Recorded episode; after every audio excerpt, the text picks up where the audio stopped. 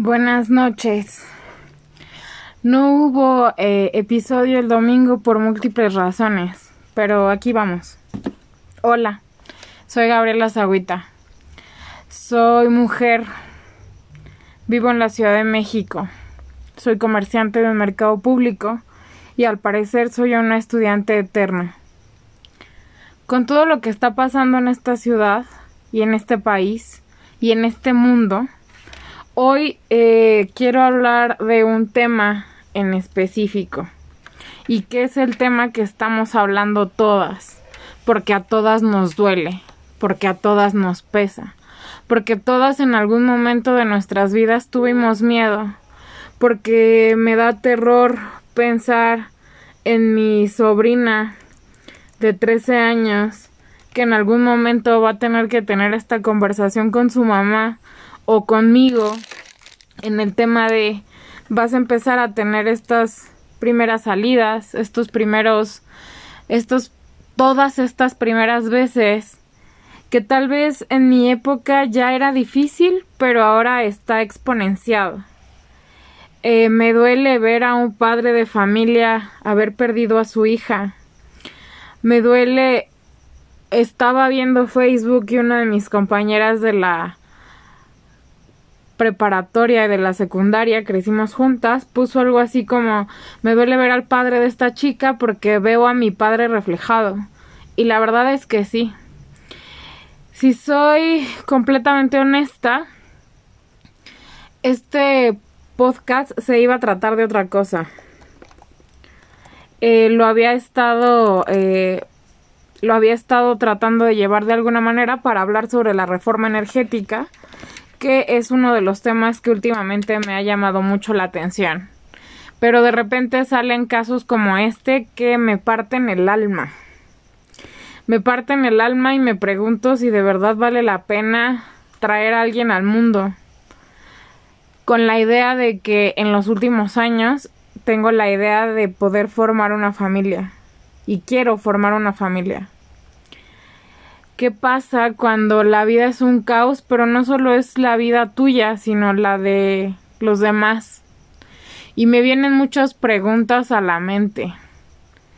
¿Qué hubiera pasado si? ¿Qué hubiera pasado si sus amigas no se hubieran ido? ¿Qué hubiera pasado si alguien más se hubiera bajado con ella? ¿Qué hubiera pasado si el taxista en vez de tomar una foto la hubiera llevado a su casa? ¿Qué hubiera pasado si ella cuando llegó a esta estación a esta a este lugar donde están los trailers y así. Alguien hubiera dicho este no te preocupes este márcale a tu papá todo va a estar bien qué hubiera pasado si alguien en toda esta ecuación que es un terror hubiera actuado de manera diferente eh, recuerdo que un 14 de octubre eh, el mercado en el que yo trabajo es su aniversario. Yo acababa de cumplir 18 años o estaba a punto de cumplir los 19 y acababa de salir de la carrera, acababa de salir de la carrera de bailarina. Emocionalmente estaba súper inestable. Pero ese día eh, yo quería ayudar a arreglar con globos si algunos de ustedes que me escuchan no son de la Ciudad de México o no son de, del país, no son de México, voy a dar un poco de contexto. En los aniversarios de los mercados públicos se adorna con globos, como si fuera una fiesta, más bien, no es como si fuera, es una fiesta de cumpleaños. Entonces yo quería ayudarle a la persona que estaba haciendo los globos para ponerlos en el pasillo Obviamente mi mamá estaba totalmente en otro lado, estaban mis tías, hermanas de mi abuela, mi abuela estaba todavía ahí, este, todas estaban platicando como, ay, sí, el aniversario, y habían traído de comer y no sé qué, y la verdad hubo un momento en el que yo me puse muy de malas, porque nadie me estaba haciendo caso. Cosas de adolescentes, ahora pienso. Me habló una amiga y nos fuimos a beber a, a Coxpa este lugar que se ha hecho el meme de estas cervezas llenas de gomitas y de cosas que tal vez no tendría que tener una cerveza, hoy en día prefiero la cerveza artesanal que estas gomitas, que estas cervezas llenas de gomita y de, chamoy. Y prefiero, por ejemplo, cervezas mucho más eh, fuertes como las cervezas oscuras, etcétera. Eso lo tocaré en otro tema. Pero recuerdo perfectamente que ese día éramos tres, cuatro amigas. Una se puso súper peda y se fue a su casa antes de que anocheciera. Y yo y otra y yo, yo y otras dos amigas nos quedamos en este bar. No traíamos dinero. Pero la realidad es que los caballeros en esta ciudad siempre van a buscar la manera de acercarse a adolescentes, mujeres jóvenes en situaciones complejas. Siempre me han dicho, o en los últimos años, alguien me dijo que tengo un carácter muy fuerte y que por eso probablemente siga soltera. Tal vez tenga razón, no lo sé. Pero hoy me pongo a pensar justo en ese día, en ese momento. Estábamos bebiendo. Cabe aclarar que yo teníamos muy poco tiempo de haber salido de la carrera, entonces todavía tenía habilidades que hoy por hoy creo que ya desaparecieron, si no por completo, ya no están ahí tan fáciles o de fácil acceso. Entonces la señora que trabajaba en el bar hizo una dinámica. Y entonces nos pusimos a estirar, y digo entonces nos pusimos porque yo fui de las primeras que hizo lo que se conoce en danza contemporánea como un tilt. Es decir, eh, subí mi pierna a mi cabeza y bajé el torso como paralelo. Y entonces todos nos moríamos de la risa y nos dieron cerveza gratis y todo estaba súper cool. Cuando de repente vi la hora y me di cuenta que yo había quedado con mis papás de llegar en metro. Yo vivo por el metro Eduardo Molina, que es la línea amarilla. Entonces habíamos quedado en eso. Obviamente eso no pasó. Yo estaba, si no tan ebria, sí estaba bastante en un estado etílico bastante considerable. Éramos tres adolescentes afuera de un bar en Acoxpa, que no es uno de los lugares, ahora me doy cuenta, más seguros de la Ciudad de México. Una de mis amigas tenía un piercing en, en, el, en la nariz que se le zafó y entonces nos agachamos a buscar el piercing de la nariz. Yo me estaba quedando sin pila. Cabe aclarar que antes no había tantos teléfonos inteligentes como lo hay ahora. Yo tenía un LG eh, que ya me estaba quedando sin pila. Entonces eh, a la única que le contesté los mensajes fue a una de mis mejores amigas que guardo en mi corazón y que ella siempre sabe que voy a estar para ella a pesar de todo y a pesar del tiempo y a pesar de que tal vez ya no hablamos como antes, que tal vez ya no somos tan cercanas, pero siempre la voy a considerar de mis mejores amigas. Entonces yo mensajeaba con ella y le decía que me iba a quedar sin pila y no sé qué. De repente se hizo todo un, un caos porque pues mis papás ya estaban bastante preocupados porque no sabían dónde estaba. La mamá de una de mis compañeras vivía mucho más cerca, entonces ella llegó primero, nos regañó, nos subió al coche, esperaron a que mi papá llegara, yo llevé a mi otra compañera amiga de aventuras a, a su casa y regresamos a mi casa. A otro día mi mamá me corrió. Mi mamá me corrió porque dijo que iba a matar a su mamá de un infarto si yo seguía con ese estilo de vida. Obviamente tenía totalmente la razón. Y me pongo en esa situación. ¿Qué hubiera pasado si mis amigas se hubieran ido y me hubieran dejado ahí? Con eh, señores que uno, que eran los que estaban pagando los tragos, que ahora me da entre risa, nervio, morbo, miedo, todo junto. Entre señores casados que prácticamente nos doblaban la edad ¿Qué hubiera pasado si alguien se hubiera parado en esa avenida, en Acoxpa? Cabe aclarar que para estos momentos, en esa época, ya estaba, eh, ya estaba esa parte de la Ciudad de México con presencia militar. ¿no? Entonces, estaban estos camiones de los militares como a los lados y yo recuerdo que moría de la risa porque estaba hincada tratando de ver si las piedritas, alguna de estas era el piercing de mi amiga. Obviamente, después de muchos años y después de muchas pláticas y después de reírnos de esta situación, nos dimos cuenta que nunca perdió su piercing, o más bien que lo tenía atorado entre su ropa o algo así. Hoy, con el caso de esta chica, me pongo a pensar, ¿qué hubiera pasado si uno de esos militares se nos hubiera acercado? ¿Qué hubiera pasado si alguno de estos señores casados que querían una aventura de una noche nos hubieran ofrecido algo, nos hubieran dormido y obviamente yo no estaría contando esto ahora? Creo que tuve mucha suerte. ¿Por qué? Porque mis padres siempre estuvieron conmigo, siempre tuvieron el tiempo y se dieron el tiempo de hasta hoy a la fecha, aunque siempre lo digo, soy un adulto este se dan esa, ese tiempo que tal vez ya no necesitarían darse para acompañarme, por ejemplo, ahora algunas juntas que terminan de madrugada o para marcarme cada cierto tiempo para saber dónde estoy. Que desde siempre me ha molestado, pero que hoy me doy cuenta que lo hacen por su seguridad y la mía. Porque no me imagino ver a mi papá en esta situación porque no me imagino ver a mi hermana en esta situación, porque no me imagino ver a mi papá en esta situación. Y entonces empiezan a salir un montón de cosas, como por ejemplo este señor que siempre marcha en contramarcha porque su hija sigue desaparecida y avienta diamantina rosa y dice que su nombre no importa, que lo que importa es el nombre de su hija que sigue desaparecida desde el 2009.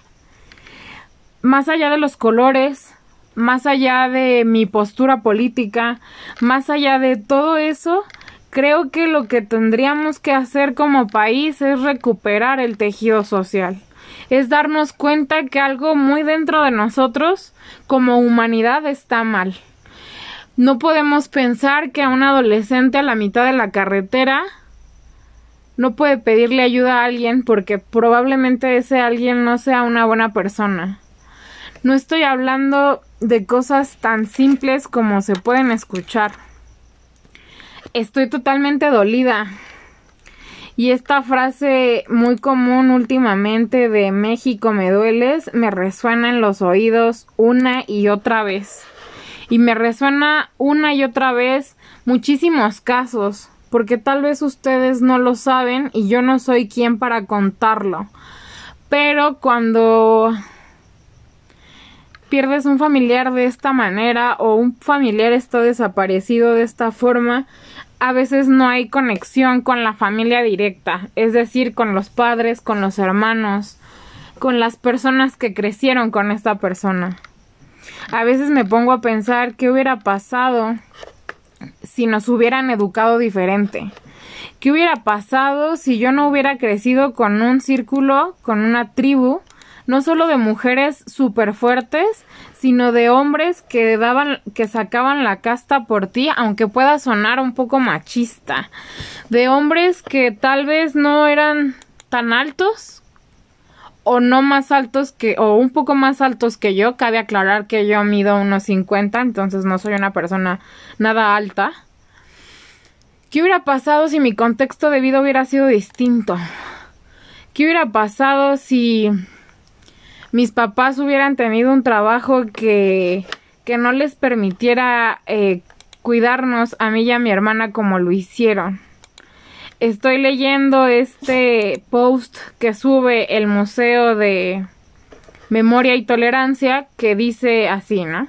Estaban buscando a Devani de 18 años. Encontraron a Irlanda Ramírez de 14, Irma Hernández de 19, Brisa Porras de 16, Ingrid Castillo de 15 años, Jennifer Almaguer de 14. Justicia para todas ellas, ni una menos. Me duele tanto esta frase de ni una menos cuando sabemos que esto va a continuar si no se hace algo desde adentro, si no se hace si no se hace un, un trabajo desde las comunidades, desde la cultura, desde las artes, desde la educación.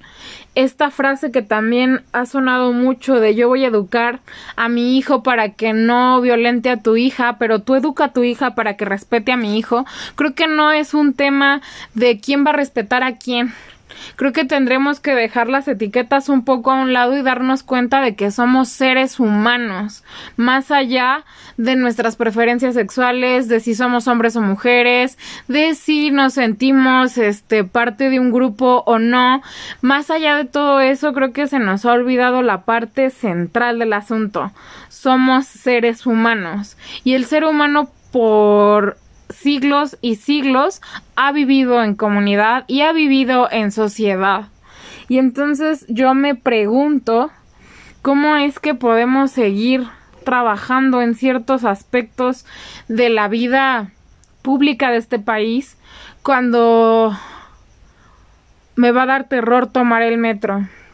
Cuando pasó unas situaciones en eh, en, por, en las inmediaciones del metro Miscalco, yo trabajaba, Miscalco, discúlpenme, del metro Miscuac, yo trabajaba muy cerca de ahí y conocía perfectamente las rutas y sabía que los espacios eran bastante solos, pero me sentía segura.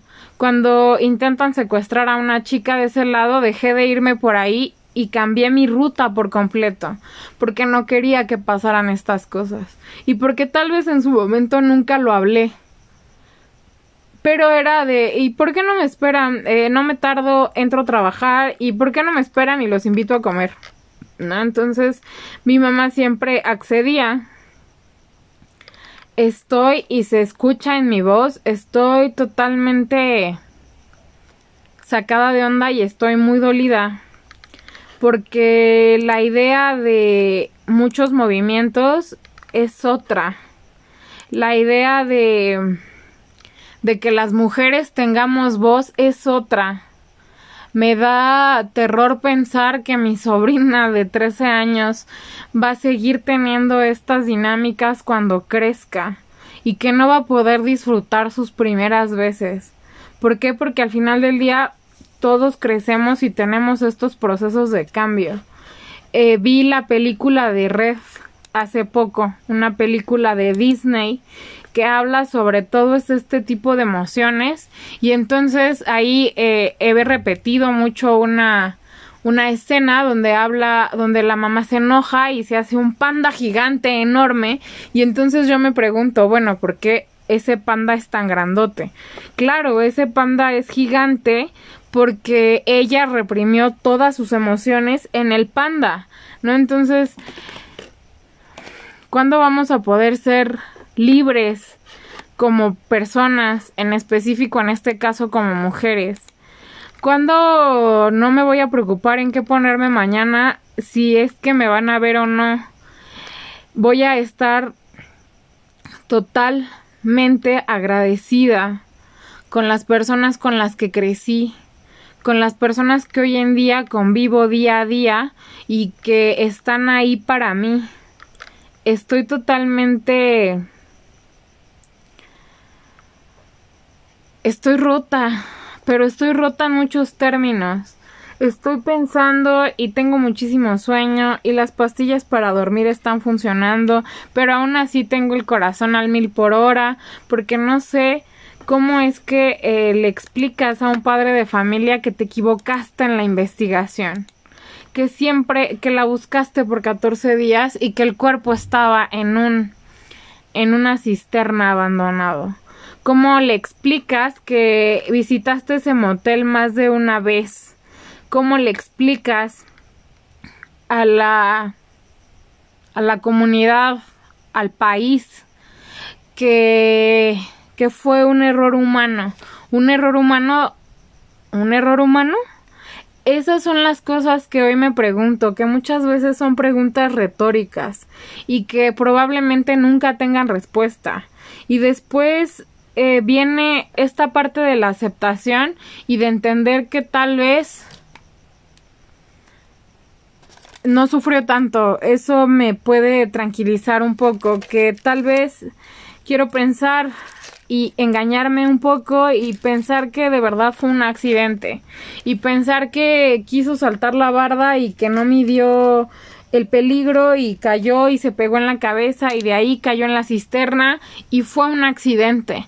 No quiero pensar en cosas que van más allá porque regreso a estas preguntas retóricas sin respuesta y a estos hubiera que se atoran en mi garganta y que más que darme una respuesta me dan un sentido de de decir de verdad vale la pena eh, hablar, de verdad vale la pena eh, hacer esfuerzos extraordinarios para poder eh, reconstruir el tejido social desde adentro, desde la base y dejarnos de engañar con estos programas que son sexenales, que al final del día va a empezar otro sexenio y van a cambiar toda la visión del mundo y que al final del día, eh, al final muchas cosas son montadas tanto para las redes sociales como para sí mismos y porque al final, después de aventarme paréntesis, después de aventarme toda la sesión sobre la reforma energética, me doy cuenta que vivimos en mundos bien diferentes los diputados, los senadores, eh, toda la clase política mexicana vive en un mundo que no es el mundo de la mayoría, desgraciadamente. Que no es el mundo de los que salimos a trabajar día con día para conseguir nuestras cosas, que no es el mundo de las personas que pagan renta cada día, que no es el mundo del que tiene un hijo enfermo en un hospital, que no es el mundo de eh, que no es el mundo donde ellos están. Estamos en Méxicos totalmente distintos.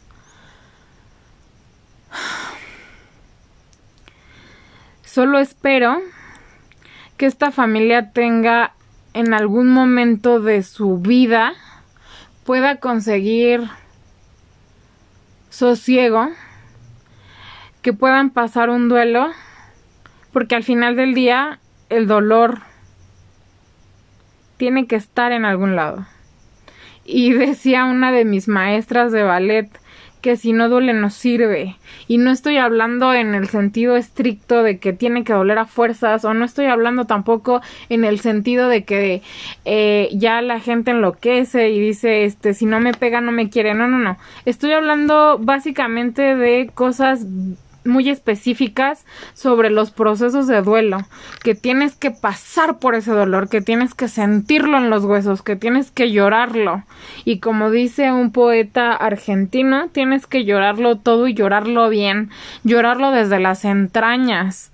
Eh, esta parte cuando lloras y jalas aire y ya no sabes en dónde estás, pero lo único que sabes es que estás ahí y te sientes vivo y no me puedo imaginar el dolor que sienten estos padres ver, a, ver al ver a su hija en un ataúd, una niña de 18 años que eh, leía en una nota en Facebook, en Twitter, que obviamente ella tenía 16 cuando empieza la pandemia, no había fiestas, no había nada, termina la pandemia y empiezan a salir otra vez. Y que estas primeras veces no hayan sido las ideales. No me quiero poner en el lugar de estas niñas que la dejaron sola a la mitad de la carretera. No estoy diciendo que son culpables, culpables, pero parten de este que hubiera pasado si. Si soy totalmente honesta, mi círculo de amigos es bastante reducido después de los 20 y ahora en los 30 es todavía más reducido. Pero aún así, quiero que, que quede en, en este podcast que eh, si te conozco o si no tengo el gusto de conocerte en persona, si estás en mis redes sociales, si llegas a escuchar este podcast, si eh, por algún momento eh, fuimos cercanas y la vida nos fue alejando porque tuvimos eh, distintos puntos de vista, porque la vida nos llevó a otros lugares y te sientes en peligro y no sabes para dónde ir y no le quieres hablar a tu gente porque sabes que va a venir un regaño o que va a venir alguna cosa o, o simplemente quieres estar sola o estás en una fiesta y te sientes incómoda, háblame. Yo voy a ir por ti.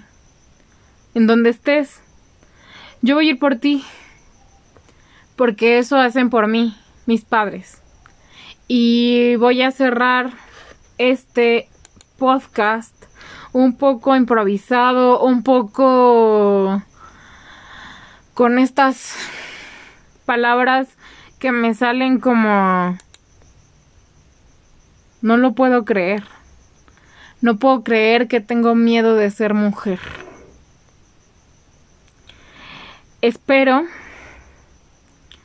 que escuches, que lo escuches bien, que lo escuches con calma.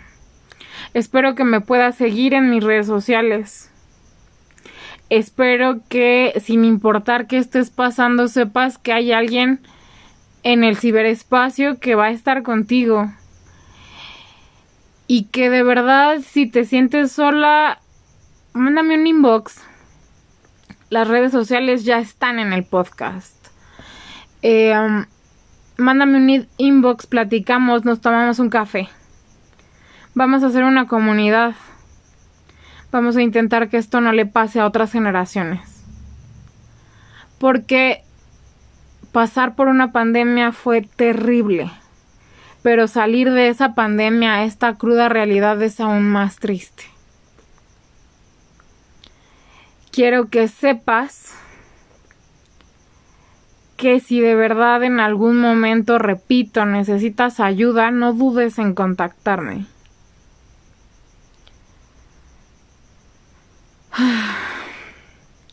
Me falta hoy, me falta creer que existe, que puedo tener algo de fe en lo que sea. Quiero tener fe en que somos más los buenos. Gracias.